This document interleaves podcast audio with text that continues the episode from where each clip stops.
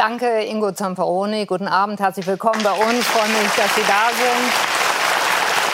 Wir diskutieren und analysieren jetzt, soweit wir die Zahlen beisammen haben. Das haben Sie den Abend über verstanden, dass alle Hochrechnungen, Ergebnisse erst nach und nach reinkommen. Wir diskutieren und analysieren, wie die Wahlen zum Europaparlament und auch, aber da haben wir im Moment nur eine Prognose, zur Bremer Bürgerschaft einzuordnen sind und welche Konsequenzen sie wohl haben werden. Und dazu sind bei uns der stellvertretende CDU-Vorsitzende und NRW-Ministerpräsident Armin Laschet, der ehemalige SPD-Parteivorsitzende Sigmar Gabriel, die Vorsitzende der Bündnisgrünen Annalena Baerbock, die Leiterin des Spiegel Hauptstadtbüros Melanie Amann und der Chefredakteur des Cicero Christoph Schwennecke. Herzlich willkommen Ihnen allen. Ich freue mich, dass Sie da sind.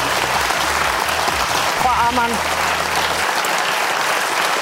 heute Abend, soweit wir es kennen, ergeben die schlechtesten Ergebnisse bei bundesweiten Wahlen für Union und SPD. Insbesondere die CDU ist da stark getroffen, äh, jemals. Die SPD wird zum ersten Mal bei bundesweiten Wahlen drittstärkste Kraft hinter den Grünen. Und europaweit verlieren auch die Volksparteien. Konservative und Sozialisten haben ebenfalls keine Mehrheit mehr, derweil die Rechten und die Grünen hinzugewinnen. Wofür haben Ihrer Analyse nach Union und SPD heute eine Quittung bekommen?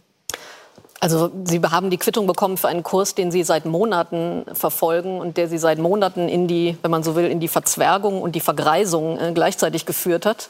Also zum einen zu diesen massiven Stimmenverlusten und zum anderen auch zu den besonderen Verlusten bei jungen Wählern. Und das hat sich angekündigt bei äh, der Debatte um die EU-Urheberrechtsreform. Das ging weiter mit Fridays for Future, mit diesen Klimaprotesten. Ähm, man kann sogar vielleicht noch äh, dieses, diese Ibiza-Affäre und äh, die Folgen für die Koalition des Partners äh, Sebastian Kurz äh, von der CDU ähm, noch äh, einbeziehen. Also das heißt, das war ein über Wochen hat sich etwas abgezeichnet, das aber im Wahlkampf von Union und SPD praktisch gar nicht wiedergespiegelt wurde. Man hatte da als Beobachter das Gefühl, das war wie ein Paralleluniversum. Ähm, ich war am Freitag, und es wird nicht reagiert? Ich war am Freitag auf der Abschlussveranstaltung von CDU und CSU in München, also europäischer Wahlkampfabschluss der EVP. Und das war eine Veranstaltung, die hätte so auch vor drei Monaten im Prinzip stattfinden können. Man hatte den Eindruck, die Reden waren vor Wochen geschrieben worden und äh, es tanzten irgendwie Ballettkinder und ähm, tauchte eine verrückte Geigerin auf, die irgendwie an der schönen blauen Donau spielte. Und die Reden waren dann eben alle so, als hätte es keinen YouTuber Rezo gegeben, als gäbe es nicht diese Wut der, der Klimaschüler. Und man hat einfach das Ding stumpf durchgezogen. Und das ist sicher auch eine, sozusagen, das haben die Wählerinnen und Wähler gespürt und das ist sicher auch eine Folge, die sich jetzt zeigt. Herr Laschet, das wichtigste Thema äh, bei den Wählerinnen und Wählern, und das wusste man schon eine Sekunde, die Umfragen gab es schon länger, war in der Tat der Klimaschutz. Warum haben Sie darauf keine Antwort gehabt? Also sie ist jedenfalls nicht gelungen, die Antwort. Das ist das Ergebnis, wie Frau Ammann das beschrieben hat. Äh, vor acht Wochen, vor zehn Wochen waren andere Themen auch noch da. Da war das Brexit-Thema sehr stark, da war die Angst da, wie stark werden eigentlich die Rechtspopulisten. Äh, und, und da, dann haben Sie die Reden geschrieben und nie wieder abgefangen? Nein, also ich, ich glaube, die letzte Woche war nicht besonders gelungen in der Reaktion äh, auf den YouTuber. Äh, das Klimathema wird, weil es ein jahrelanges Thema der Grünen ist, eher mit den Grünen verbunden.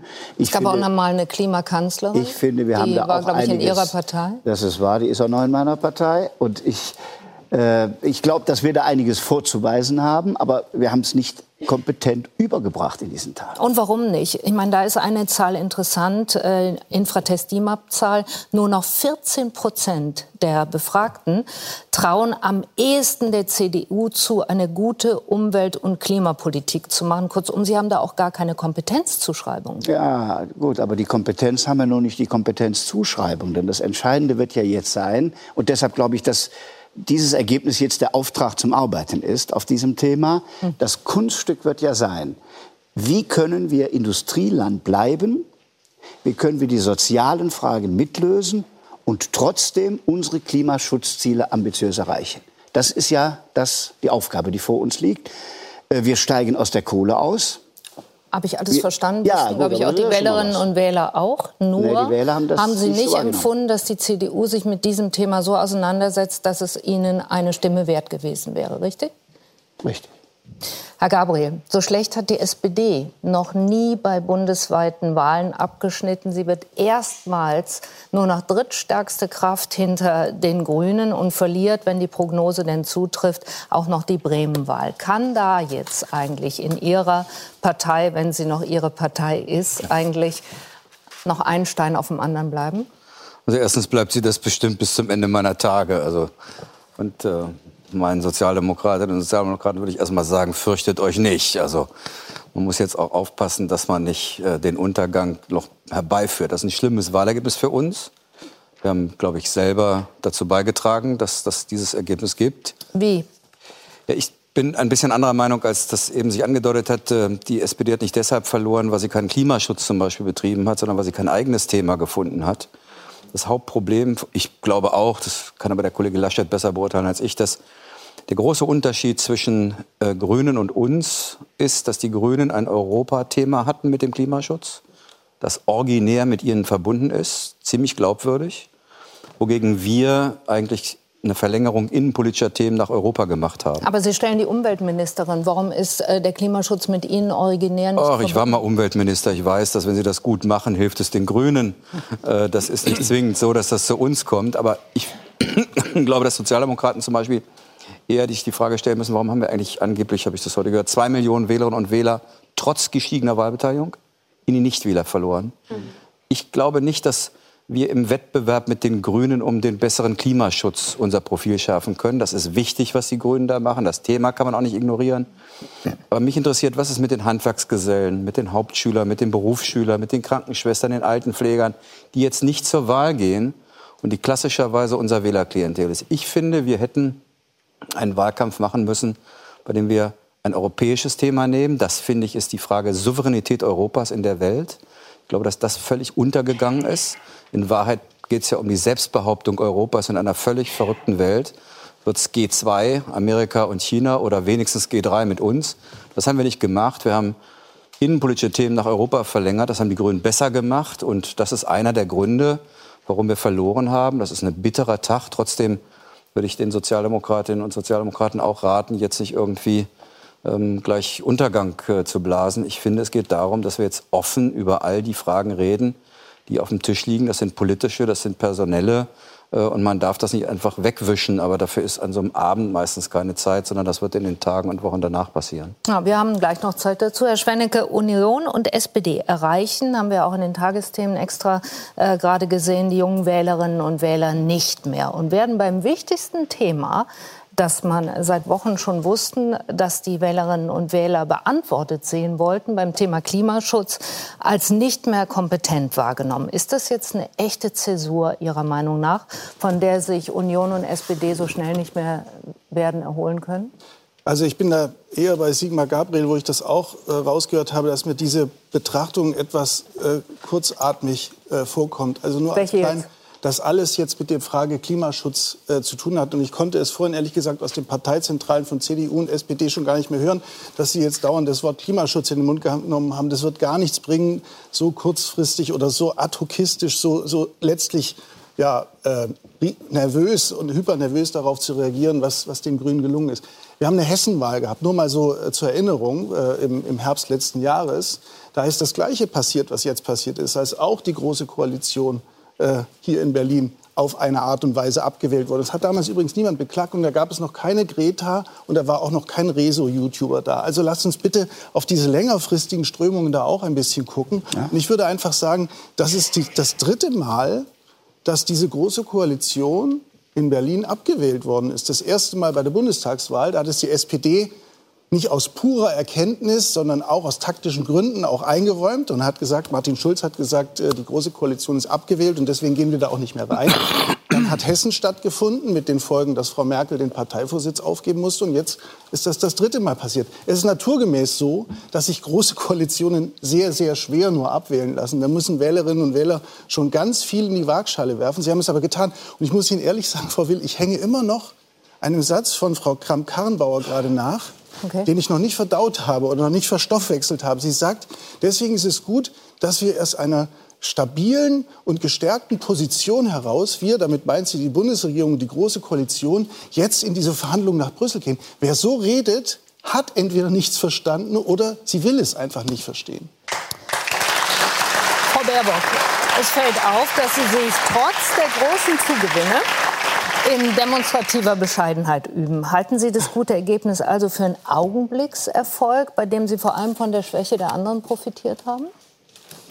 Natürlich freue ich mich persönlich sehr, unsere ganze Partei freut sich sehr und ähm, ja, mein herzlicher Dank an all die Wählerinnen und Wähler. Oh nee, aber aus das meiner wollte ich eigentlich nicht hören. Aber ich, äh, ich, ich habe das so in den letzten Wochen erlebt ähm, und ich glaube, die Stimmen, die wir Grünen bekommen haben, waren nicht nur Stimmen für Grün, sondern die waren Stimmen für den Klimaschutz, für einen Zusammenhalt äh, in Europa, für Rechtsstaatlichkeit. Und das äh, sehe ich ein bisschen wie Sigmar Gabriel.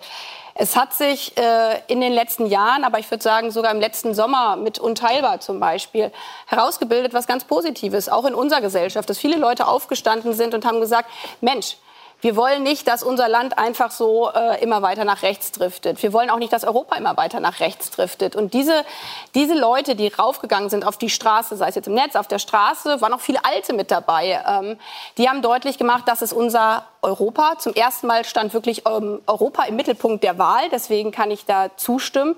Und deswegen freue ich mich persönlich auch sehr, dass äh, dieses Bekenntnis zu Europa so eine starke Zustimmung bekommen hat und die Wahlbeteiligung auch wahnsinnig angestiegen ist. Und äh, wir haben viele Nichtwählerinnen und Nichtwähler gewinnen können. Und ja, das, deswegen ist das auch eine gewisse Art von Demut, weil es ein Auftrag ist, wenn uns Leute zum ersten Mal wählen, dann müssen wir natürlich auch deutlich machen, dass wir dieser Verantwortung gerecht werden können und vor allen Dingen jetzt beim Klimaschutz, aber gerade auch bei der Frage sozialer Zusammenhalt in Europa gemeinsam liefern. Herr Schwennecke, Sie haben heute ein Essay in der Welt am Sonntag äh, veröffentlicht und da den Grünen Unredlichkeit vorgeworfen, weil sie die Zumutungen und den Verzicht nicht benennen würden, der mit einem konsequenten Klimaschutz, und ich bleibe doch noch mal bei dem Thema, weil das das Wichtigste für die Wählerinnen und Wähler war, äh, der mit einem konsequenten Klimaschutz einhergehen müsste, vermutlich, und haben das in den schönen Satz gepackt. Früher kratzte Grün grün wie ein Alpaka-Pulli. Heute ist grün flauschig wie Kaschmir. Wenn es für mehr als 20 Prozent reicht, was ist dann falsch an Kaschmir? Ich sage ja gar nicht, dass die äh, Vorgehensweise falsch ist. Ich habe mir nur erlaubt, darauf hinzuweisen, dass es ganz so äh, nicht zu haben sein wird, wie es, ähm, finde ich jedenfalls, Robert Habeck und, und Frau Baerbock ähm, im Moment äh, präsentieren. Ähm, da ist die Alpaka-Version wahrscheinlich die, die ehrlichere. Ähm, aber ich muss anerkennen, dass es funktioniert. Das Gefühl, ich kann quasi einen politischen Emissionshandel äh, machen, wenn ich den Wahlzettel zu einem Zertifikat mache, was mich dann klimaneutral macht. Ich wähle die Grünen und kann danach mit meinem SUV wieder vom Wahllokal wegfahren. Das fühlt sich gut an. Ich habe alles richtig gemacht und muss mein Leben überhaupt nicht ändern. Hat er damit, Frau Baerbock, Ihre Erfolgsformel entschlüsselt?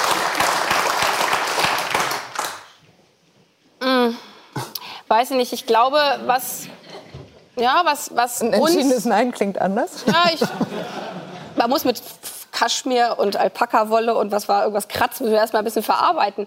Ähm, also was wir im letzten Jahr gemacht haben, ist, dass wir nicht so stark schauen, was machen eigentlich die anderen, was macht die SPD, wo können wir da profitieren, was macht die CDU, wäre es jetzt besser, wenn wir so oder so agieren und dass wir auch nicht ständig geguckt haben, was schreibt jetzt die Presse über uns, sondern dass wir gesagt haben, was ist uns eigentlich wichtig, was wollen wir verändern in dieser Gesellschaft, in dieser ähm, Politik. Und, ähm, und welche Verbote haben, wollen wir da, nicht mehr aussprechen? Da, ja, da haben wir vor ein paar Wochen hier auch in der Anne-Will-Sendung drüber diskutiert. Deswegen, äh, was wir dafür Vorwürfe auch bekommen haben von Leuten, die in der Automobilindustrie arbeiten, meine Güte, so geht das nicht, ähm, habe ich jetzt nicht nur als, äh, als weich und äh, wattig äh, empfunden. Und wenn ich bei mir in die Lausitz frage, natürlich ist immer die Frage, wie schaffen wir das mit den Arbeitsplätzen. Ich glaube nur, das Entscheidende ist, und da würde ich Ihnen dann, Herr Gabriel, wiederum auch widersprechen, ist, dass Klimaschutz nicht mehr nur ein Ökothema ist und dass das sehr, sehr viele Leute in unserem Land verstanden hat. Klimaschutzpolitik ist Industriepolitik. Ich war vor, weiß ich, vor einer Woche, glaube ich, bei ThyssenKrupp nach der gescheiterten Fusion. Die arbeiten auf Hochdruck an einem klimaneutralen Hochofen, beziehungsweise dann ist es kein Hochofen mehr, weil sie erkannt haben, wir können die Arbeitsplätze Mit nur Förderung retten. des Landes. Wenn, ja, bei Ihnen im wir fördern Bundesland. das, wir treiben das wenn, voran. Wir können die Arbeitsplätze nur retten, wenn wir gegenüber China es schaffen, die Ersten zu sein, auf Nachhaltigkeit zu setzen. Sicherheitspolitik weltweit ist Klimaschutz. Und das denken wir in der Breite und versuchen darauf Antworten zu geben. Und ob das nun weich oder radikal ist, da gibt es unterschiedliche Zuschreibungen. Das Wichtige ist mir, dass wir die Probleme wirklich anpacken und nicht einfach nur die Hände in den Schoß Tatsache legen. ist jedenfalls, dass, so wie Sie es anfangen äh, und angepackt haben, in letzter Zeit auch, wie Sie behaupten, äh, nicht auf die anderen geschaut zu haben und nicht nachgelesen zu haben, was in der Presse über Sie geschrieben wird, hat äh, zu Wählerwanderungen geführt, die äh, Union und SPD empfindlich treffen. Das äh, können wir uns kurz mal anschauen. 1,29 Millionen Wähler Uh, das ist unübersichtlich, aber ich versuche es zu orten, sind von SPD äh, zu den Grünen gegangen. 1,11 Millionen Wähler äh, von der Union.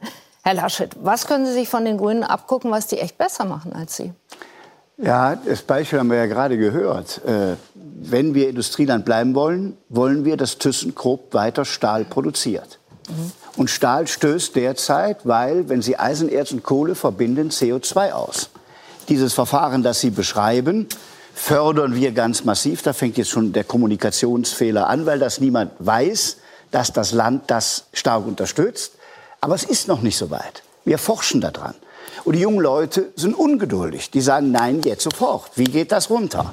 Und dies zu erklären, dass ein solches Stahlwerk wie ThyssenKrupp, wie unsere chemische Industrie, wie die Autoindustrie ihre Zeit braucht, diesen Umstieg zu machen, das ist das, was uns jetzt besser gelingen muss. Das ist, und deshalb schließe ich aus, diesem, aus dieser Wählerwanderung, ja, in der Tat, da haben Wähler uns vor fünf Jahren das Vertrauen gegeben und haben es jetzt einer anderen Partei gegeben. Und deshalb beginnt jetzt der Wettbewerb. Wie können wir denn mit unseren Argumenten die wieder zurückgewinnen?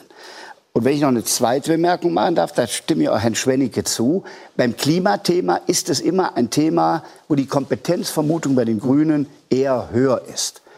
Es gibt aber noch andere Themen in Europa, die uns in den letzten Wochen, äh, Sigmar Gabriel hat die soziale Frage angesprochen, für uns ist das Thema innere Sicherheit ein wichtiges, Stabilität der internationalen Systeme, Trump, der mit äh, Sanktionen droht gegen unsere Industrie, mit Handelseinschränkungen, China, die massiv hineingehen. äh, in Arbeitsplätze auch bei uns. Das sind auch Themen, die Menschen bewegen. Und die haben wir aber leider die letzten Wochen vor der Wahl in der Weise nicht auf die Priorität nach oben bekommen. Was ist es, äh, Herr Gabriel, was die SPD von den Grünen sich abgucken könnte? Sie haben eben gesagt, bloß nicht deren Themen machen. Das äh, hilft Ihnen sogar eher. Also erstens würde ich nur gerne korrigieren, falls Sie den Eindruck haben, ich hielte das für ein Ökothema, Klimaschutz. Ich bin völlig bei Ihnen, das ist weit mehr. Ähm, ich glaube nur nicht, dass, oder Parteien sind Teil vom Ganzen. Ihr Ziel ist, auch Gesellschaft zusammenzuführen. Die Grünen haben ein klares Profil und das hat ihnen hierbei geholfen. Was man davon lernen kann, ist, das eigene klare Profil äh, zu entwickeln und nicht ein anderes zu kopieren. Ich glaube, dass die Sozialdemokratie sich natürlich mit dem Thema Klimaschutz und Ökologie auseinandersetzen muss. Aber ich würde nicht glauben, dass das im Kern die, das ist jetzt da nicht gescheigt worden, die Millionen Wähler zurückbringen, die jetzt von uns in die Nichtwähler gegangen sind. Sondern? Hier, naja, ich glaube zum Beispiel, dass es bei uns sehr viel um die Frage geht, wie entsteht Wohlstand morgen? Wie entsteht äh, Sicherheit morgen? Was ist unsere Idee von Europa in dieser Auseinandersetzung in der Welt? Wie gehen wir mit Souveränität in Europa um? Wir haben auf all diese Fragen im Wahlkampf überhaupt keine Antwort gegeben. Wir haben die CDU dafür das kritisiert. Das ist doof in einem Europawahlkampf, ne? Das wenn man auf die auch, Fragen dann ist, keine Antwort Würde ich auch gibt. sagen. Ich glaube, dass das eher etwas ist, wo Sozialdemokraten äh, ihr Profil stärken können. Nicht um Klima zu vergessen. Aber ich bin überhaupt nicht Ihrer Überzeugung, dass das das einzige Thema war. Es war das Wichtigste. Es war erstmal das wichtigste Thema in einer bestimmten Bevölkerungsgruppe. Und die haben wir, dürfen wir nicht vernachlässigen. 48 Prozent der Wählerinnen und Wähler haben gesagt, der das Wählerinnen, ist ihr wichtigstes der Wählerinnen und Wähler. Oder der Befragten von Infratest, so um ist es ganz präzise ja, ich, zu machen. Ich würde sagen, das hat was damit zu tun, dass wir andere Themen überhaupt nicht thematisiert haben. Wie wäre es denn gewesen, wenn die Sozialdemokraten in eine richtige Auseinandersetzung mit der Union gegangen wär, äh, wären, warum wir eigentlich auf Macron überhaupt keine Antwort als Bundesregierung geben. Wenn wir gesagt hätten, das wollen wir nicht.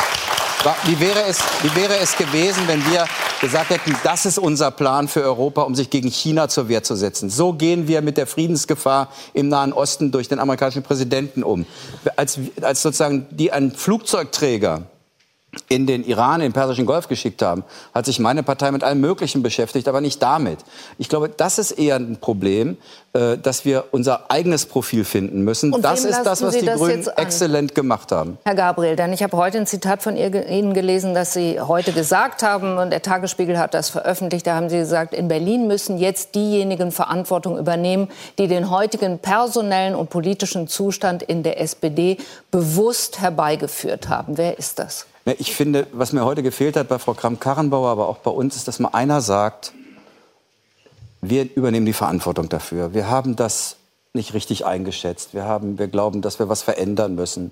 Äh, Und ich war ja mal Parteivorsitzender ein paar Jahre. mit den, den heutigen personellen Na, all die, und die politischen jetzt Verantwortung Zustand, tragen. Mhm. Achtung, in der SPD bewusst herbeigeführt haben. Das klingt ja, als habe jemand gewollt, Ja, dass Wahl- man so schlecht dasteht. Nein, das nicht, aber der Wahlkampf ist ja von Menschen verantwortet worden. Als ich Vorsitzender der SPD war, haben mir ständig Leute gesagt, ich müsse für das, was die SPD macht, die Verantwortung übernehmen. Das habe ich auch gemacht. Also müsste Andrea Nahles die Verantwortung übernehmen. Nicht alleine, das finde ich zum Beispiel auch falsch, dass jetzt immer gesagt wird, Frau Nahles ist die Schuldige. Da gibt es eine ganze Reihe von Menschen, die das mitgetragen haben. Und es geht jetzt auch gar nicht um die Frage, dass man sagt, ich muss jetzt personelle Konsequenzen ziehen, sondern muss man sagen, das hat mir auch bei Frau Kram-Karrenbauer gefehlt. Dass man mal sagt, das war unsere Verantwortung. Das haben wir falsch gemacht. Wir sehen, dass die Wählerinnen und Wähler das nicht akzeptiert haben. Und jetzt werden wir mal ohne Denkverbote überlegen, wie kommen wir da wieder raus. Aber dann wäre die Nachfrage doch immer sofort, und welche Konsequenz muss das dann haben? Ja, das Zum Beispiel die, äh, das hat Glas Klingbeil eben angesprochen, wäre Martin Schulz, der sich in Stellung bringt, der bessere mal. Fraktionsvorsitzende. Ich- da- Das geht um diese Putschgerüchte. Ne? Ich Genau. Habe eine Empfehlung an Journalisten.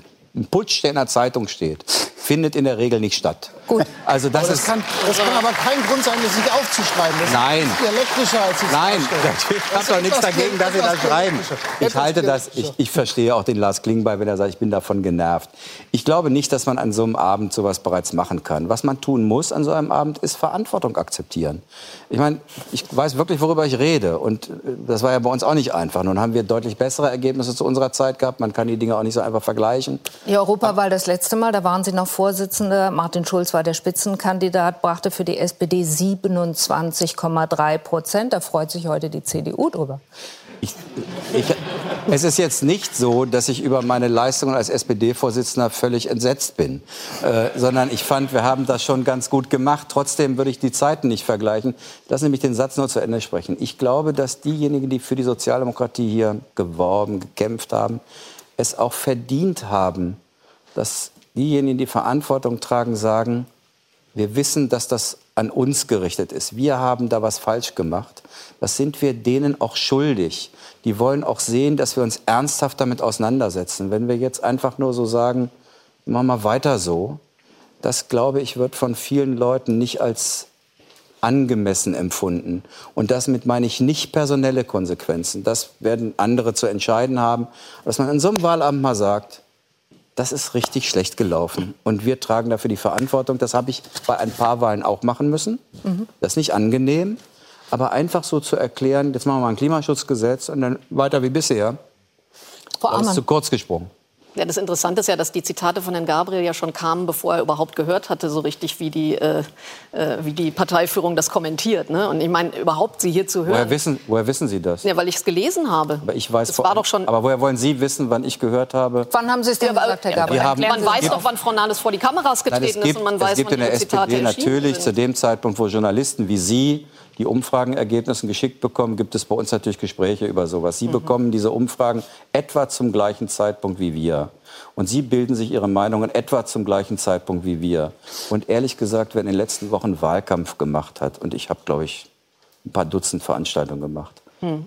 für den war das Ergebnis jetzt nicht völlig überraschend. Gut, das ist jetzt alles so ein bisschen so, als würde Lothar Matthäus die Fußballnationalmannschaft von heute kommentieren, finde ich, was jetzt Herr Gabriel hier macht. Also da sitzt jemand, der dazu beigetragen hat, jahrelang, äh, dass der, die SPD zunehmend abstürzt, ähm, also auf Bundesebene. Europawahl hin oder her, ich würde sagen, das war eher ein Martin Schulz-Ergebnis als ein Sigmar Gabriel-Ergebnis beim letzten Mal. Und äh, im Bund hat die SPD kontinuierlich verloren, auch in ihrer, äh, in ihrer übrigens nicht. Verantwortung und ja, mit minimalen Ausschlägen, aber ja doch. Also, Also erstens haben Sie recht, dass das Ergebnis an. Martin Schulz Vielleicht lassen Sie mich Ergebnis mal war. zu Ende sagen. Ich würde Ihnen sogar an einem Punkt zustimmen. Es stimmt, dass dieses, wenn man von dem Klimathema absieht, ich glaube, da ist es wirklich so, dass die SPD dagegen die Grünen gar nicht so viel ausrichten kann, weil das nun mal ein Stammthema ist von den Grünen und ähm, aber äh, gerade bei dem sozialen Thema, das ja auch durchaus in Ihrer äh, Amtszeit als Vorsitzender äh, immer wieder ankam, gerade da, da ist ja auch in der letzten Zeit es nicht gelungen, die Trendwende für die SPD zu schaffen. Ich meine, Andrea Nahles hat versucht, Hartz IV das Erbe abzuräumen. Kevin Kühnert hat dieses Enteignungsthema gespielt und ganz offen, und wo wir noch gedacht hätten, das kommt bei jungen Leuten vielleicht besonders gut an. Gab es ja auch Umfragen, die belegen, dass mhm. dieses Thema ein ganz wichtiges ist. Aber es hat letztlich nicht gefruchtet. Und das liegt daran, dass ein nachhaltiger Markenschaden sozusagen bei der SPD eingetreten ist. Und den würde ich auch bei Herrn Gabriel verbuchen, nicht nur bei Frau Nahles. Also vielleicht darf ich mal sagen, ich bin weit davon entfernt zu sagen, dass wir in unserer Zeit alles richtig gemacht haben. Aber in der Zeit haben wir neun Landtagswahlen so in Folge gewonnen. Neun Landtagswahlen in Folge. Wir haben keine einzige verloren. Wir haben die Bundestagswahl immerhin mit 26 Prozent, was auch nicht dolle ist, abgeschlossen. Und in der Nähe von 15 waren wir nie. Trotzdem haben Sie recht mit dem Hinweis, dass die Entwicklung der Sozialdemokratie jedenfalls nicht an einem Tag passiert ist, auch nicht in einem Jahr, sondern über einen längeren Zeitpunkt. Und worüber man sich am meisten in meiner Partei, glaube ich, Gedanken machen muss, ist die Frage, was passiert eigentlich unten in der Wählerbasis? Wir reden viel zu viel über die Frage, wer ist im Parteivorstand, wer ist da Vorsitzender. Wir reden zu wenig über die Frage, was, was bricht in der Sozialdemokratie unten weg. Da liegen unsere Probleme. Das sind andere, als die Grünen hatten oder heute nicht mehr haben. Wir verlieren, bei uns erodiert die Wählerbasis in einem Bereich, die in der Regel mit Themen konfrontiert sind in ihrem Alltag, die wir in solchen Sendungen nicht besprechen. Aber jetzt fordern Sie ja personelle Konsequenzen. Jetzt tun Sie also genau das, was Sie letztlich äh, also eben gerade kritisiert Erstmal habe ich überhaupt keine personellen Konsequenzen. Naja, Sie hatten gesagt, es muss jemand die Verantwortung übernehmen. Herr ja, Schwennig, was hören Sie daraus? Naja, also, dass in der SPD die Begeisterung über ihre Vorsitzende äh, schon mal größer war, ist äh, kein Geheimnis. Sie steht da enorm unter Druck. Ich kannte jetzt den Satz von Herrn Gabriel bis gerade eben nicht. Ich weiß jetzt auch nicht. Äh, äh Soll ich ihn noch mal sagen? Heute Nachmittag im Tag. In Berlin müssen jetzt diejenigen Verantwortung übernehmen, die den heutigen personellen und politischen Zustand in der SPD bewusst herbeigeführt haben. Ich weiß nicht, ob das besonders ähm, angebracht ist, äh, dass Sie ihn sagen. Ähm, in einem Kommentar hätte ich ihn sofort auch so geschrieben, diesen Satz, äh, als Journalist in einer anderen Rolle. Obwohl, jetzt sind Sie ja auch Journalist auf eine Art geworden. Ähm, der wahre Kern ist trotzdem da. Über die Frage, ob Herr Gabriel ähm, ihn aussprechen sollte, ähm, kann man streiten. Ähm, ich mache mal noch ein Gedankenangebot. Der wahre Kern, dass Frau Nahles naja, dass einen Posten aufgeben ja, muss? Ich Wenn glaube, ja, mindestens welchen? einen Posten aufgeben. Naja, aus Ihrer Sicht ist es natürlich einfacher, den Fraktionsvorsitz aufzugeben, weil der Parteivorsitz ist das größere Pfund. Selbst wenn der Fraktionsvorsitz natürlich eine gewisse Bühne bietet. Aber der Parteivorsitz ist, wie war das, eins unter Papst oder so ähnlich, hat Franz Müntefering ja. mal gesagt? Nur für Katholiken. Also ich glaub, ja, für Katholiken. Ich, ich habe so ein bisschen die Sorge, also also wir sind nach einer Wahl ganz, ganz unabhängig. Wenn ich, wir, Kann wir sind kurz den Punkt äh, ab, Ja, und deswegen wird es nicht gehen, glaube ich, ohne dass sie äh, an einer dieser beiden Stellen äh, Druck ablässt, dass diese Putschgerüchte da sind, ist ja nicht irgendwie sind ja nicht Fantastereien äh, von Journalisten, sondern da, da findet ja konkret was, was statt. Ähm, ich fürchte für Sie, dass sie am Ende in einer ähnlichen Situation ist, wie Theresa May bei den Tories sich befunden hat und die eines Tages dann, gar nicht so lange her, vor wenigen Tagen, äh, das einsehen müsste, musste und ähm, äh, gesagt hat, ich höre auf. So, ähm, das, und jetzt noch ein Gedanken und dann gerne ein Gedankenexperiment oder einfach mal ein Gedanke als Angebot. Warum haben vielleicht die Grünen, oder nicht vielleicht, sondern tatsächlich die Grünen so gut abgeschnitten? Ich habe meine kritischen Anmerkungen dazu gemacht. Und die CSU übrigens auch. Mhm. So, was ist in diesen beiden Parteien passiert nach 2017? Ich komme zurück.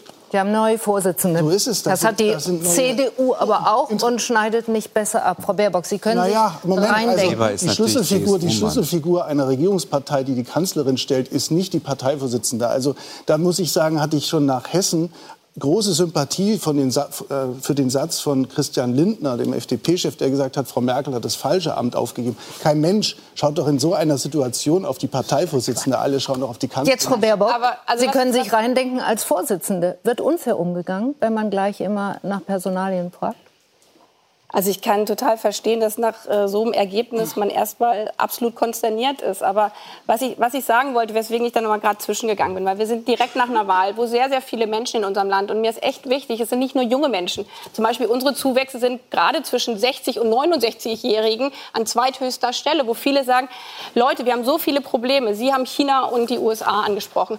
Wir finden die Klimakrise, aber auch diese soziale Spaltung, die weiter vorangeht in Europa. Und wenn jetzt auch so eine Runde hier darüber redet, wer müsste wann, wie, wo wegträgen. Ich glaube, dass ein Problem ist und dann vielleicht nochmal überproportional bei jungen Menschen, die wissen im Zweifel gar nicht, wer Andrea Nahles ist, auch nicht, wer Annalena Baerbock ist. Aber sie wissen, dass endlich was getan werden muss bei zentralen Politikfeldern. Und deswegen ist es so wichtig aus meiner Sicht, dass wir alle als demokratische Parteien jetzt nicht wieder da reinfallen und sagen, welcher Posten wird wie wo ausgetauscht, sondern die Frage, wenn alle Klimaschutz auf ihre Plakate schreiben, dass jetzt auch endlich was passiert. Das stand ja auch auf SPD-Plakaten, auf CDU-Plakaten, dass es jetzt im Bundestag ein Kohleausstiegsgesetz gibt. Oder bei der sozialen Frage. Ja. Alle reden darüber, dass der Buchladen um die Ecke seine Steuern zahlt und Amazon und Google nicht. Dann müssen wir jetzt in Europa gemeinsam dafür sorgen, dass wir endlich zu einer fairen Besteuerung kommen. Und ich glaube, das erwarten alle Wählerinnen und Wähler von demokratischen Parteien. Ansonsten stehen wir in fünf Jahren wieder da und sagen, oh Gott, die Populisten sind wieder so weit da. Und deswegen müssen mhm. wir jetzt Antworten liefern als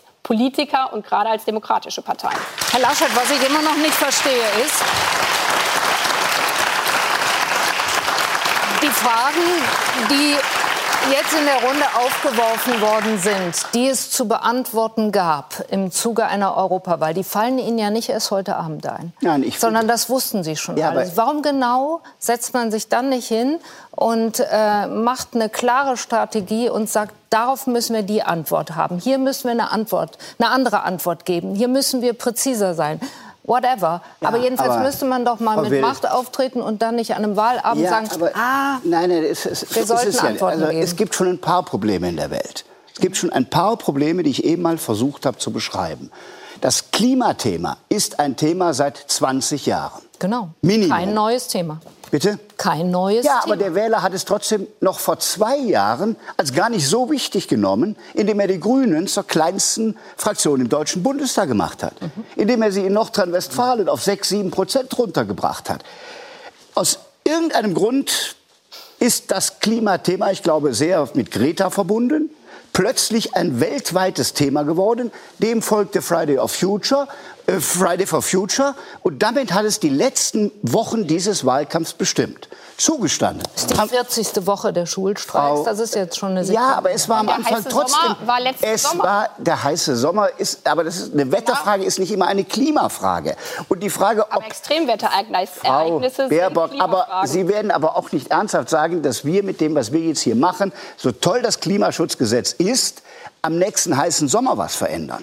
Nee, also aber die Frage, ob es die heißen Frau, Sommer für meine Kinder für immer Frau geben wird, das ist, das ist ja wahr, deshalb ist das Thema da. Aber was Entschuldigung, haben Sie damit jetzt gesagt, völlig egal, ob wir ein Klimaschutzgesetz machen, Nein, das wird das ist bringen? nicht egal, aber wir sind zwei Prozent des weltweiten Klimaschutzes. Deshalb muss man das Thema ab und an auch globaler denken. Aber das deshalb, tun wir doch. Deswegen gibt es das Pariser Klimaabkommen. Alle Staaten dieser Welt wir, machen Klimaschutz. Darf ich auch mal? Jetzt dann sind wir doch da einig. Aber das ist doch gar nicht die Streitfrage. Für, also das muss kommen, das muss europäisch kommen, ist eine europäische Aufgabe und ist dann eine weltweite Aufgabe. Das ist aber ein Punkt, der uns im Moment bewegt.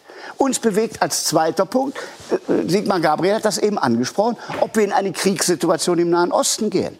Das ist ein ernsthaftes Thema. Aber es ist ein europäisches Thema. Es ist natürlich ein europäisches Thema. Obwohl die Europäer weil dafür die Europäer mit, werden, keine klare ja, müssen, und verständliche Sie müssen aber dazu kommen, das war der Appell. Die Rechtspopulisten haben einen Wahlkampf vor wenigen Wochen begonnen. Mein Land first. Alles wieder zurück. Nur noch Nationalstaat. Und unsere Antwort war, die hat die letzten Tage keine Rolle gespielt, aber unsere Antwort war, wir brauchen mehr Europa. Aber darf wir müssen, ich das fragen? Frau, bitte? Ich würde ich würd da was fragen, gerne zum Nahen Osten. Also wenn Sie sagen, das wäre das entscheidende Thema, ich sehe das nein, auch als ich, großes... Ich war noch gar nicht fertig, es ist ein wichtiges ja, Thema. Ein, nein, wirklich jetzt die Frage, Über das keiner spricht. warum hat dann Deutschland, die jetzt im Sicherheitsrat sitzen, nicht in Europa dafür gesorgt, dass es sofort eine Außenminister-Sondersitzung gegeben hat? Oder warum hat man nicht eine Sondersitzung des UN-Sicherheitsrates einberufen, wenn es das zentrale Thema gewesen ist? Da hat man auch zugeschaut. Ich glaube, das ist das Problem. Also die Frage, warum haben Sie das dann nicht auf die Agenda gesetzt als deutsche Bundesregierung? Erstens bin ich nicht deutsche Bundesregierung. Zweitens aber im Parteivorstand der CDU. Mein Plädoyer wäre, wenn man eine, so- Sie haben ja gefragt, wie plant man einen solchen Wahlkampf? Ja, wie gibt man die richtigen Antworten auf die äh, großen ja, aber na, Fragen? einen Wahlkampf plant man, indem man sagt, welche Themen wollen wir in Europa verändern. Mhm. Und da ist das Thema, zu einer gemeinsamen Außenpolitik zu kommen, gegenüber den großen sich entwickelnden Mächten China und den USA aufzutreten, ein wichtiges Thema. Zweitens den Binnenmarkt, die offenen Grenzen zu erhalten. Da haben wir in der Flüchtlingskrise drum gerungen. Das ist jetzt gelungen. Europa hat weiter offene Grenzen. Als wir 2015 sahen, saßen hier, gab es genug, die gesagt haben, nein, alle schließen. Jeder macht nur noch für sich.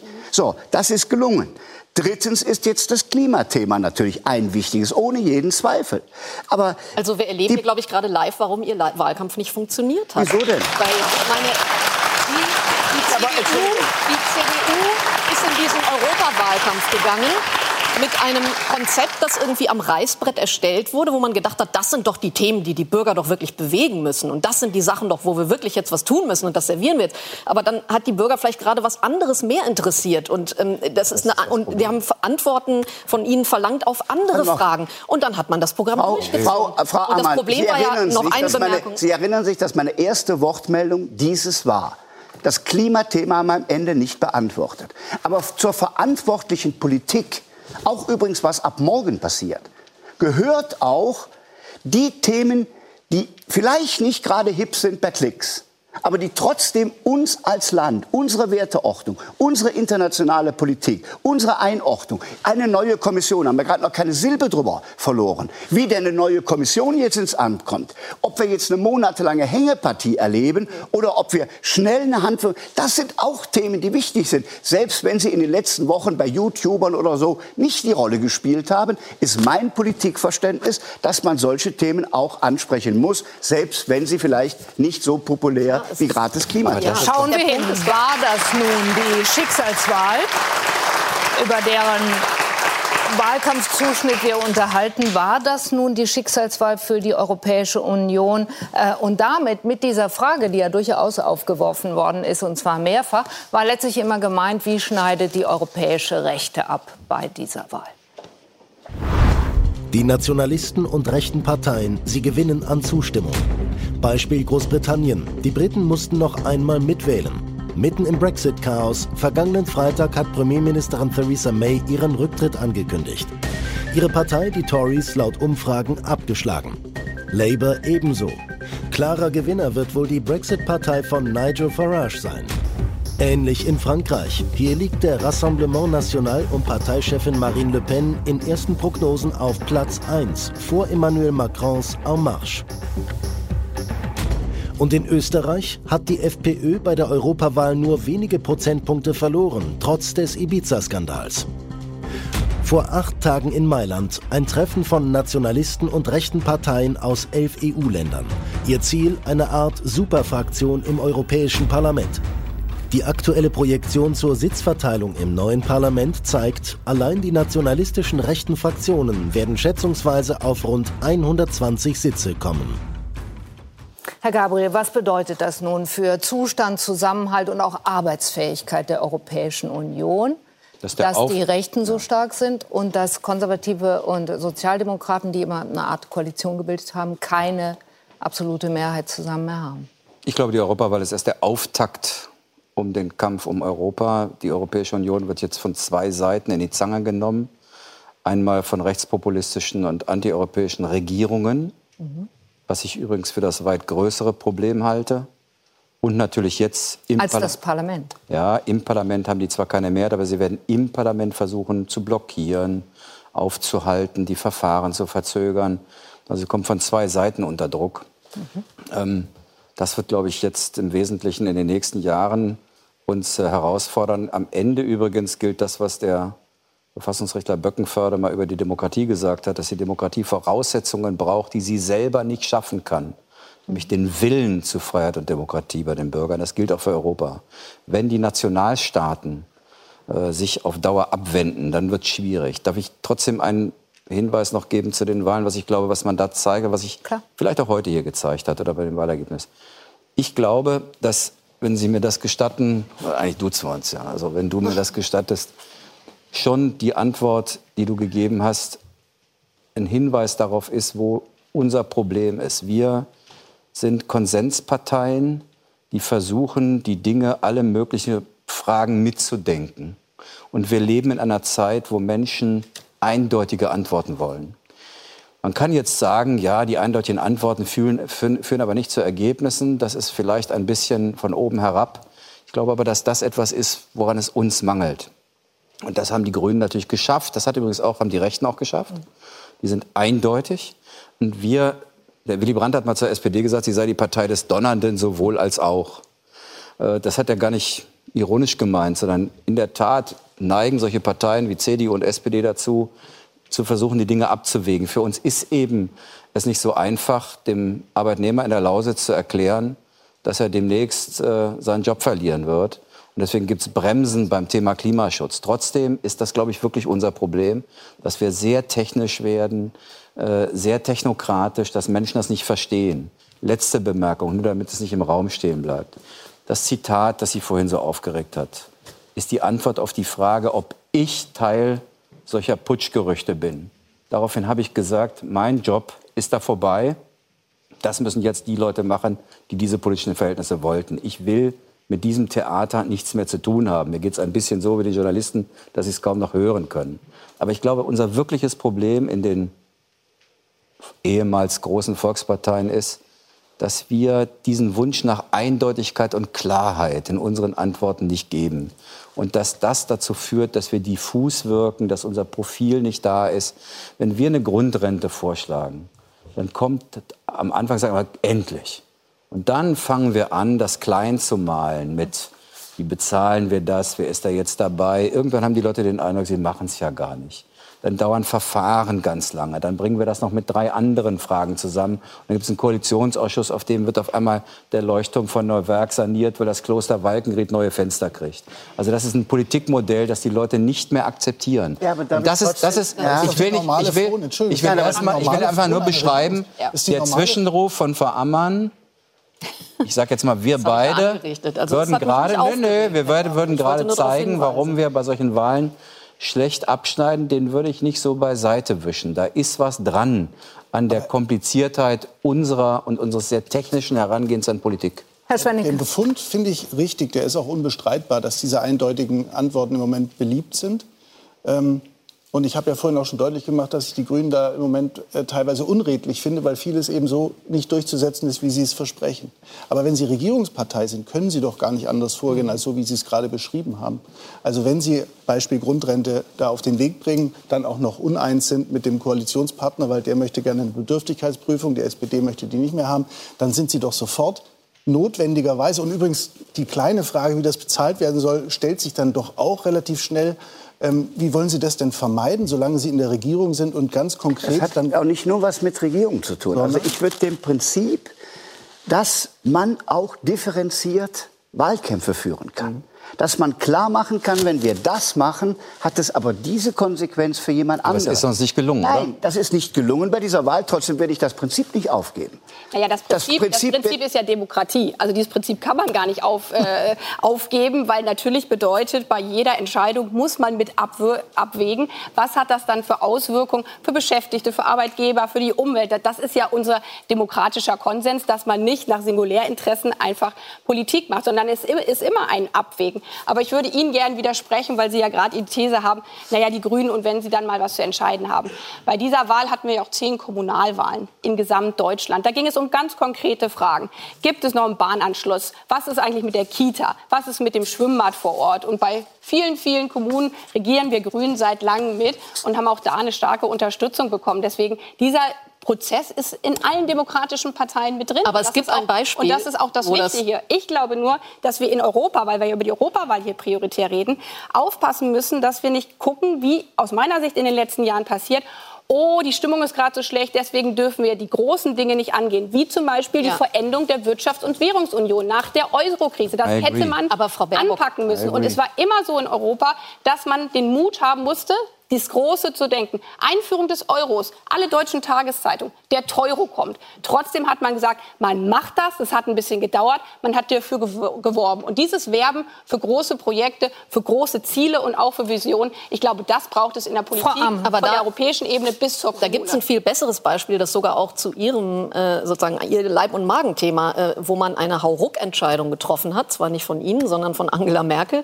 aber diese Fukushima. Entscheidung über, nach Fukushima, diesen sofortigen Atomausstieg, das war eigentlich so ein so, äh, eigentlich sozusagen grünes Leib- und Magenthema, wo man gesagt hat, das führen wir jetzt über Nacht ein. An den Folgen sozusagen knabbern wir bis heute. Eine Energiewende, die sehr teuer, sehr ungeplant und sehr äh, bis heute äh, nicht bis ans Ende sozusagen äh, durchgedacht ist. Und die ja auch jetzt wieder mit der Frage Klimaschutz zusammenhängt, mhm. nämlich mit der Frage, wie soll eigentlich der fehlende Atomstrom kompensiert werden, wenn wir dann jetzt auch noch aus der Kohle aussteigen und so weiter.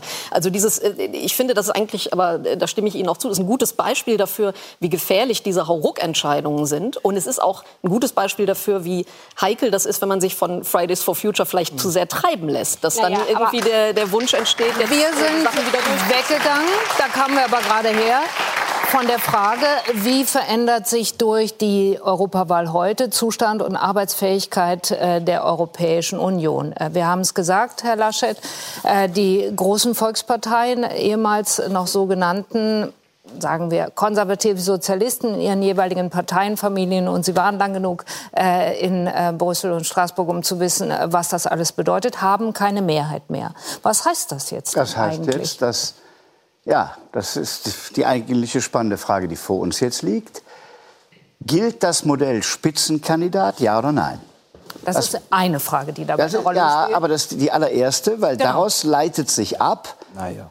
Bitte? Das ist aber in den Verträgen jetzt so drin. Das wurde beschlossen. Auf, ich bin doch dafür. Ich sage nur, das wird morgen entschieden. Ja. Und dann kann man relativ leicht errechnen, was dann möglich ist, wer Kommissionspräsident wird. Und was denken Nämlich, in den Verträgen steht, der Europäische Rat, das sind die Staats- und Regierungschefs, schlagen einen Kommissionspräsidenten vor im Lichte des Ergebnisses der Europawahl. Damit hat der Bürger erstmals die Chance, da mitzubestimmen. Das war die Idee, die hat Martin Schulz vor fünf Jahren sehr vorangetrieben. Und am Tag nach der Wahl, als Jean-Claude Juncker mehr Stimmen hatte als die Sozialisten, gesagt hat, ab der Sekunde, wir unterstützen jetzt Juncker gegen den Rat, der eigentlich was anderes wollte. So. So, jetzt ist morgen eine Lage da, dass diese Sozialdemokraten, Christdemokraten nicht mehr geht. Manfred Weber und die EVP trotzdem vorne liegt.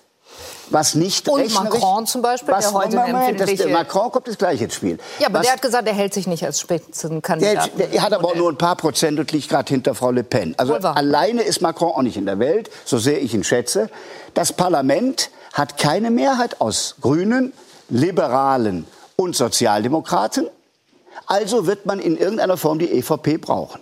Und jetzt wird morgen die Frage im Parlament sein, man trifft sich morgen schon, sagen mehrere Fraktionen, wir halten an dem Prinzip fest. Wie ich höre, werden das Sozialdemokraten, Christdemokraten, Grüne, äh, Linke sagen.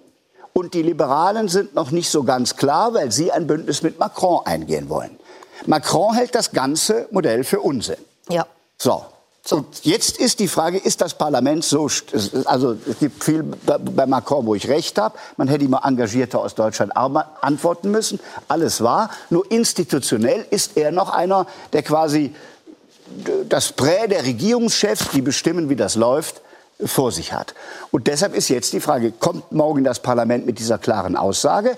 Dann treffen sich am Dienstag die Staats- und Regierungschefs.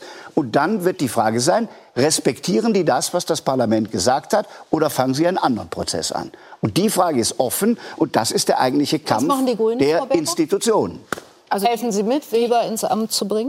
Wir haben eine Europawahl, wo viel mehr Menschen zur Wahl gegangen sind als bisher, weil sie das Europäische Demokra äh, Parlament, das Herz der europäischen Demokratie stärken wollen. Und deswegen müssen natürlich die Regeln gelten, zu denen man vorher angetreten ist, dass im Lichte der Europawahl gemeinsam ein Kommissionspräsident oder eine Präsidentin gefunden wird. Und so wie das in Deutschland äh, ja auch ist. Dann setzt man sich zusammen, Montag, also morgen, äh, setzen sich alle Fraktionschefs zusammen. Und wir als Grüne werden natürlich für das, was wir angetreten sind, natürlich die Frage, Europa zur Klimaschutzunion zu machen, aber auch die soziale Spaltung in Europa, die wirklich vehement anzugehen. Und der dritte Punkt, und das ist dann auch entscheidend. Das heißt, Sie drücken sich um die Antwort, ob die Grünen äh, äh, Manfred Weber mitwählen werden. Naja, wir haben, eine, wir haben eine eigene Spitzenkandidatin und sind mit einer eigenen Spitzenkandidatin angetreten. Wir haben das so bei Wahlen, dass wir sagen, wir setzen uns zusammen und gucken, mit wem können wir am besten die Position, für die wir in Deutschland 22 Prozent bekommen haben. Und jetzt Punkt, mein Punkt zu Herrn Weber. Sie halten es für da möglich, wir, dass da Keller Kommissionspräsidentin wird? Das Haben ist jetzt nicht gesagt? ganz im Lichte des Ergebnisses, weil die 16, 66 Sitze dürften äh, dafür nicht ausreichen. Nein, aber die Themen, die wir mit unseren Stimmen einbringen, für die muss ich doch kämpfen als Grüne in Brüssel. Und da muss ich doch schauen, welcher Präsident oder welche Präsidentin wird dafür eintreten. Und die Frage Rechtsstaatlichkeit zum Beispiel ist eine sehr entscheidende. Es wurde in der Grafik gar nicht dargestellt. Da wird die EVP, die Konservativen, nach wie vor zusammengerechnet mit den Fidesz-Stimmen ja. aus Ungarn. Also für uns ist das Prinzip eines demokratischen Präsidenten Präsidenten, dass man nicht mit Rechtspopulisten und gerade nicht mit den Stimmen von Rechtsextremen gewählt wird. Und das ist für uns ein entscheidendes Kriterium, wenn wir bei solchen Gesprächen dann vor Ort zusammen sind.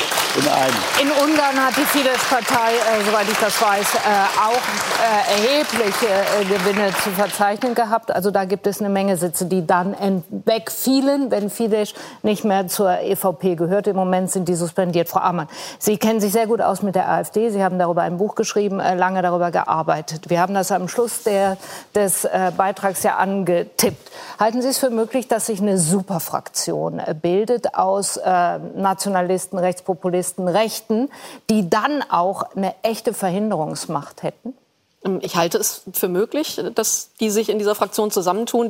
also ich halte es auch für möglich, dass die auch unabhängig, selbst wenn sie nicht in einer Fraktion wären, so immer wieder blockieren würden. Wahrscheinlich spielt es gar keine große Rolle, ob die jetzt okay. in einem Raum sitzen, weil die sich sowieso bei sehr vielen Fragen nicht einigen können. Genau. Ähm, aber ähm, entscheidend ist, dass sie diese Sitze haben, dieses Momentum haben. Allerdings interessant ist ja auch, dass die AfD auf Bundesebene in Deutschland gar nicht so stark abgeschnitten hat, wie ich das jetzt erwartet hätte. Beziehungsweise in den letzten Wochen hat sich ja schon abgezeichnet, dass sie jetzt nicht, da die Bäume nicht in den Himmel wachsen. Aber 10 Prozent, das ist ja nicht Man allzu könnte fast sagen, Das Strache-Video hat der AfD in Deutschland mehr geschadet als der FPÖ in Österreich. Das, das, das glaube ich noch nicht mal. Ich glaube nicht, dass da ein großer FPÖ Auf das, was ich äh, gehört habe bisher zu den äh, Kommunalwahlergebnissen, dann äh, sieht es mhm. krass aus. Die AfD ist äh, in Sachsen ähm, vor der CDU. CDU und in Brandenburg offenbar auch stärkste Kraft. Ähm, das ist dann. Was übrigens ein Hinweis darauf ist, dass ich meine, das krass im Vergleich zu dem nationalen Abschneiden der AfD, wo sie knapp über 10 Prozent. Ein Hinweis, ein Hinweis darauf, dass nicht überall das Klimaschutzthema Nummer eins ist. Ja, aber in der Lausitz haben wir vielleicht auch wegen des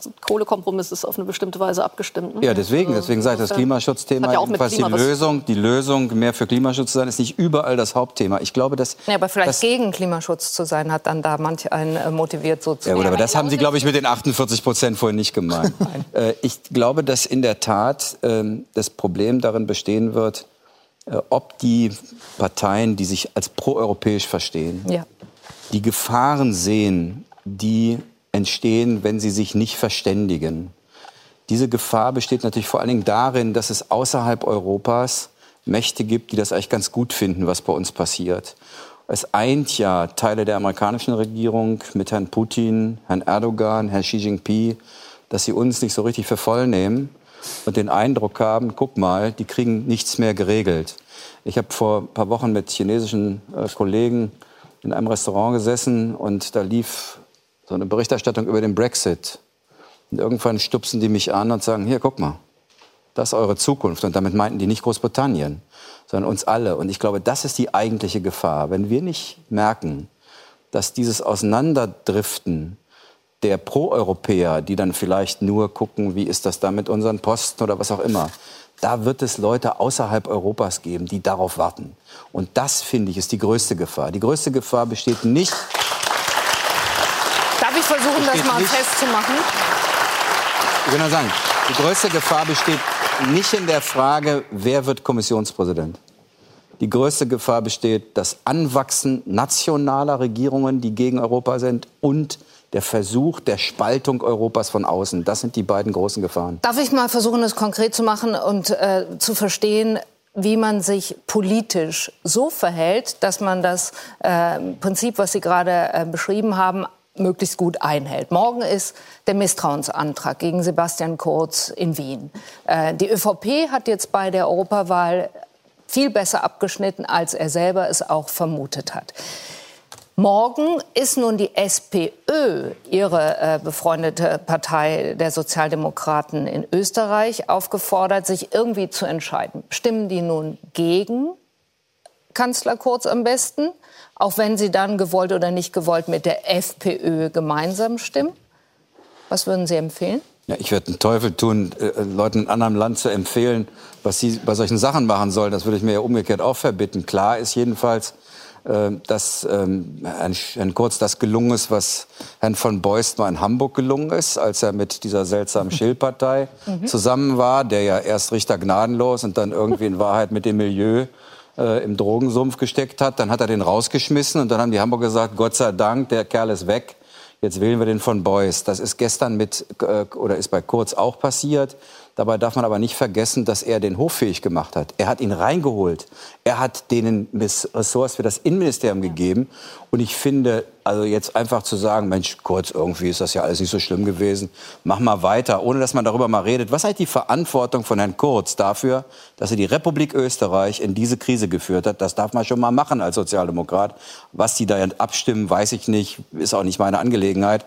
Aber sozusagen, oh, Sebastian, war irgendwie ganz nett mit dir äh, ich finde, der hat der Republik Österreich massiv geschadet. Wenn man sich mit dem braunen Sumpf einlässt, steckt man irgendwann selber im Morast. Das ist Aber das wollte die SPÖ ja auch vor der Wahl. Nein, das wollte sie nicht. Sie hat doch sich offen für die FPÖ damals. Weil Aber muss man jetzt mal einen kleinen Mythos korrigieren, glaube ich. Ich möchte den Gedanken nicht liegen lassen, der sich nämlich übertragen lässt jetzt auf die Arbeitsweise im Europäischen Parlament. Das wollte ich äh, verstehen an dem Beispiel, das schwierig genug zu beantworten ist. Und Sie haben es ja auch ähm, nicht beantworten wollen. Machen die Pro-Europäer aus Prinzip jetzt auch bei anstehenden Abstimmungen immer niemals gemeinsame Sache äh, mit den EU-Feinden oder wie wird man sich da verhalten können? Aber das müssen sie ja gar nicht. Also warum sollen, also ich muss, man muss jetzt mal ein bisschen, glaube ich, dann doch die Kirche im Dorf lassen. So schlimm es ist, dass in manchen Ländern dann die Rechtsnationalisten so nach oben gekommen sind. Wenn wir uns anschauen, 761 Sitze und davon haben 100, was hatten wir, 130 die Rechtspopulisten, mhm. dann ist der Anteil derjenigen, die für Demokratie, Rechtsstaatlichkeit in Europa steht, viel, viel größer. Und ich glaube, die größte Gefahr ist, und deswegen gehen wir oder haben wir deutlich gemacht, gehen auch nicht mit, was äh, Herr Macron mit En Marche vorgeschlagen hat, alle machen mal ein Block. Wenn alle Demokraten oder progressiven Kräfte einen Block machen und sich nur an den Rechtspopulisten abarbeiten, genau das ist der Fehler, den man doch viel zu lange in der Vergangenheit gemacht hat. Nämlich nicht darüber zu ringen, was sind die politischen Unterschiede um diese ganzen Fragen Steuerpolitik, Auslandseinsätze, äh, Flüchtlingspolitik, Klimapolitik, um die zu lösen, sondern man muss doch dazu kommen, dass diejenigen, die sich zusammentun, zu sagen, wir wollen Europa gemeinsam verändern, besser machen, mehr gemeinsam lösen. Da muss es eine Mehrheit gehen. Dafür werben wir. Aber jetzt sich nur gegen die Rechtsnationalisten zu stellen, das wäre Wasser auf deren Mühlen und aus meiner Sicht absolut fatal. Und vielleicht noch ein letzten Satz. Weil ich teile das mit den Nationalstaaten. Das ist ja ein Punkt, der immer in Europa auch die Bremse war manchmal auch die deutsche Bundesregierung, aber ich nehme das jetzt mal außen vor, dass wir durch die Entscheidung im Rat eine Blockade hatten, auch von guten Ideen im Europäischen Parlament, zum Beispiel auch bei der Flüchtlings- und Asylpolitik, dass das blockiert wurde. Und da wird, glaube ich, jetzt die Krux kommen, ob man gemeinsam wirklich ernst macht mit dem Prinzip der Rechtsstaatlichkeit. Im Wahlkampf haben wir vorgeschlagen, gab es Zustimmung auch von anderen Parteichefs, auch hier in Deutschland, zu sagen, wir brauchen Rechtsstaatsmechanismus, dass zum Beispiel Fördergelder nur noch ausgezahlt werden, wenn sich die nationalen Regierungen an die europäischen Grundwerte halten. Und ansonsten geht das direkt an die Kommunen oder an die Zivilgesellschaft. Und ich glaube, diesen Punkt muss man jetzt wirklich hart stellen, wenn Europa in Zukunft eine Werteunion weiter bleiben soll. Wir sind bei der letzten Minute unserer Sendung. Ich will Sie nicht aufhören, Herr Gabriel, um, ohne gefragt zu haben, stimmt es, dass Sie nicht mehr antreten für den Bundestag? Ja. Und warum? Ganz kurz. Ist das so, die ehemaligen Vorsitzenden verlassen das sinkende Schiff? Nein, ich habe, also ich bleibe schon an Bord. Ich mache auch weiter Politik für die SPD, aber ich bin jetzt 30 Jahre im Parlament und man muss dann der eigenen Partei, wenn man selber nicht mehr antreten will im Wahlkreis, bin da 30 Jahre direkt gewählt, immer mit ganz guten Ergebnissen, auch rechtzeitig sagen, Ja, die waren schon ganz gut. Ihr, ja, Ja. Äh, da, da auch Ihre rechtzeitig sagen. persönlichen als Direktwahlkandidat waren. Jo, Sehr ich finde das gar nicht schlecht, wenn man einen Wahlkreis auch direkt holen kann. Das macht, ist eine ganz gute Übung. Äh, ähm, ich äh, habe nur meiner Partei rechtzeitig sagen wollen, Achtung, jetzt müsst ihr euch nach 30 Jahren jemanden suchen. Das dauert dann ein bisschen. Und deswegen, ich werde 2021 gewiss nicht nochmal antreten. Danke an Sie für diese Runde und äh, danke an Sie, dass Sie bei uns waren. Karen Joska macht weiter mit den Tagesthemen und zwar Karen aus Brüssel.